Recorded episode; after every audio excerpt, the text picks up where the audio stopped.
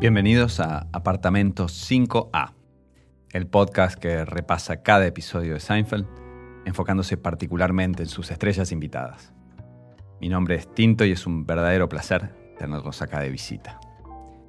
Siendo este el primer episodio de la historia universal de este podcast, viene bien tratar de explicar de qué trata el asunto. Seinfeld es básicamente mi serie de comedia favorita de todos los tiempos y luego de haberla repasado varias veces de punta a punta y haber leído y visto todo análisis habido y por haber, creo que es una de las poquísimas cosas en las que puedo llegar a considerarme algo parecido a un experto.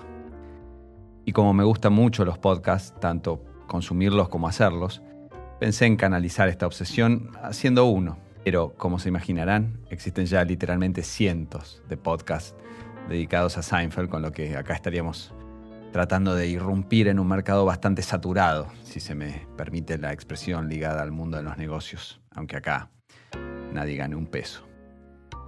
Así que decidí darle una pequeña vuelta de rosca combinando la idea con otro tema que me fascina desde, desde siempre, el de los actores invitados. Ya de chico, viendo cómo a veces se repetía una cara en un capítulo de Superagente 86 y en otro capítulo de El Auto Fantástico, por ejemplo. Y de grande me sigue fascinando ese concepto tan utilizado en la industria televisiva y cinematográfica de Estados Unidos, que es el de character actor. Los actores que probablemente no están destinados a ser estrellas rutilantes o los primeros nombrados en los pósters, sino que pasarán su vida de casting en casting tratando de encajar con lo que busquen los directores o productores y con suerte enganchando algún papel recurrente en una serie o un rol secundario de peso en una película. Básicamente la enorme mayoría de los actores, los que no se salvaron para toda la cosecha y, tienen que remarla. Y en Seinfeld tenemos de sobra, entre padres y madres y tíos y primos del cuarteto protagonista, novias de Jerry, novios de Elaine, vecinos del edificio, vecinos de barrio, jefes, compañeros de trabajo, etcétera, etcétera. Algunos de ellos se volvieron personajes icónicos. Algunos de los actores y de las actrices saltaron después a la fama y otros ya eran famosos antes de aparecer en Seinfeld, pero todos tienen una historia detrás y es en ellos en quienes nos vamos a enfocar. Hoy inauguramos entonces este podcast como corresponde con el primer capítulo jamás emitido de Seinfeld, su episodio piloto. Como quizás muchos de ustedes sabrán, en general las series de televisión en los Estados Unidos, una vez aprobadas en primera instancia como probables candidatas a salir al aire en algún canal, suelen filmar un episodio, a veces financiado por dicho canal y otras veces producido en forma independiente, que sirve de prueba final para que los ejecutivos decidan si siguen adelante con el proyecto o no. Muchas veces estos episodios pilotos ya demuestran un concepto maduro muy similar al resto de la serie que vendrá después, como si los autores ya tuvieran en la cabeza toda la primera temporada o al menos varios de los próximos capítulos. Pero este no es el caso en particular de Seinfeld. Para empezar, la serie ni siquiera se iba a llamar Seinfeld, sino The Seinfeld Chronicles, que terminó siendo el nombre de este episodio, emitido el 5 de julio de 1989. Y si bien los personajes de Jerry y de George resultan bastante similares a los que veremos más adelante en la serie, Kramer no se llamaba Kramer, sino Kessler, porque todavía Kenny Kramer, la persona real en la que Larry David basó el personaje, no había dado el ok para usar su nombre. Y el personaje de Elaine Benes directamente no existía. Y aquí tenemos entonces la primera actriz invitada de la que vamos a hablar hoy, que técnicamente no era una actriz invitada, sino uno de los personajes principales, pero que solo apareció en este episodio. La integrante femenina del cuarteto iba a ser originalmente una sarcástica mesera del restaurante en el que se suelen encontrar los protagonistas.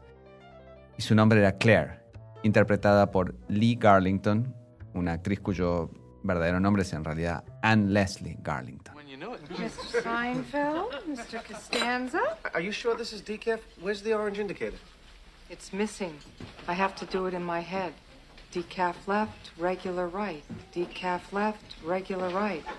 It's very challenging work.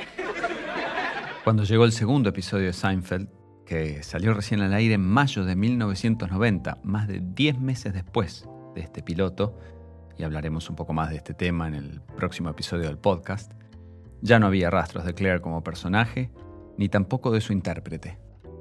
Lee Garlington, sin embargo, tuvo una extensa carrera tanto en televisión como en cine. Ya antes de filmar este piloto había aparecido como invitada en numerosas series televisivas como Hill Street Blues, Family Ties, alias Lazos Familiares o Sledgehammer, conocida como Martillo Hammer en estas pampas. Y en cine había participado en películas de cierto renombre como Psicosis, parte 2 y parte 3, lo de renombre lo tomamos con pinzas, y compuso un personaje bastante importante en Cobra, la célebre y ochentosísima película de acción de Sylvester Stallone, que se estrenó en 1986. Los memoriosos, o quienes hayan visto la película hace relativamente poco, porque siempre suele aparecer en los canales de cable perdida ahí en el medio de la noche cada tanto, Em, decía que los memoriosos la recordarán como Nancy Stock, la mujer policía que acompaña al detective Cobretti cuando se esconde en el campo para proteger a Ingrid, interpretada por Bridget Nielsen, pero termina siendo, y acá voy a tirar un spoiler, una traidora, porque era miembro del culto que buscaba asesinar a la escultural pero bastante inexpresiva danesa. En los años 90 y ya entrados los 2000 del siglo XXI, Lee siguió trabajando bastante, sobre todo en televisión, participando en literalmente cientos de episodios de todo tipo de series y hasta logrando papeles recurrentes e importantes en algunas de estas series como Townies, una sitcom con Molly Ringwald y Jenna Elfman que duró solo una temporada, y otras más exitosas como Everwood, The West Wing y The Killing, entre varias otras. Y hoy en día Lee sigue bastante activa en roles televisivos y en la escena teatral de Los Ángeles.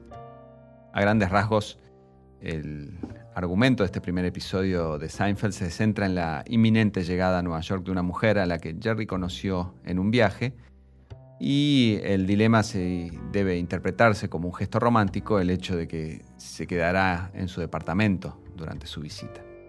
Y aquí llegamos a la segunda actriz invitada de la que hablaremos hoy. Se trata de Pamela Brull, que interpretó a Laura, la visitante que termina estando comprometida para casarse y por lo tanto lejos de cualquier ambición para Jerry. Look, I'll, I'll call you tomorrow. Okay, bye.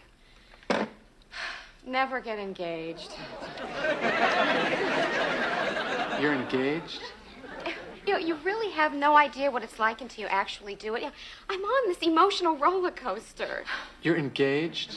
You know, I can't believe it myself sometimes. You have to start thinking in terms of we. Uh, it's a very stressful situation. You're engaged. Yeah.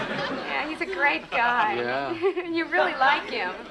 La carrera de Pamela Brull no fue tan prolífica como la de Lee Garlington, con quien compartía curiosamente año de nacimiento, 1953. Y todo indica que Pamela se retiró de la actuación a finales de los años 90, pero de todas maneras llegó a trabajar bastante en este medio, sobre todo en televisión, en donde comenzó a participar en series de relativamente joven, allá por el 79, y pasó como actriz invitada en capítulos sueltos de clásicas series que rebosaban de actores invitados ocasionales, como El Crucero del Amor o Matlock o Falcon Crest alternando con roles algo más extensos en programas de la talla de Three's Company o Tres o Multitud, la serie de comedia en la que el recordado John Ritter compartía departamento con una morocha, Joyce DeWitt, y una rubia, Suzanne Somers. Eh, TJ Hooker, el policial de William Shatner y Heather Locklear, o Growing Pains, la sitcom que lanzó al estrellato a Kirk Cameron y que en español tuvo dos títulos alternativos, ambos hilarantes. Los problemas crecen o Ay, cómo duele crecer.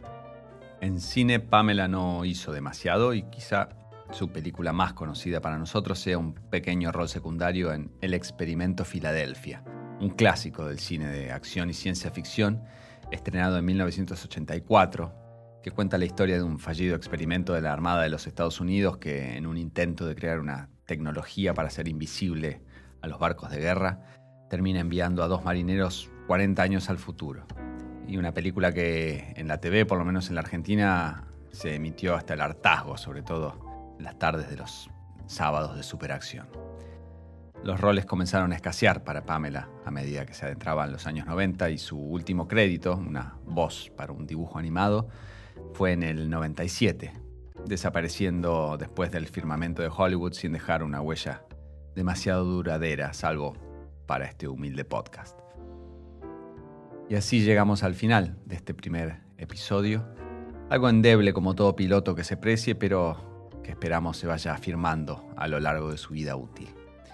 En adelante ya con Seinfeld comenzando a hacer pie algo más sólidamente en el firmamento televisivo, los actores invitados comenzarán a ser bastante más interesantes, les prometo. Así que será hasta la próxima.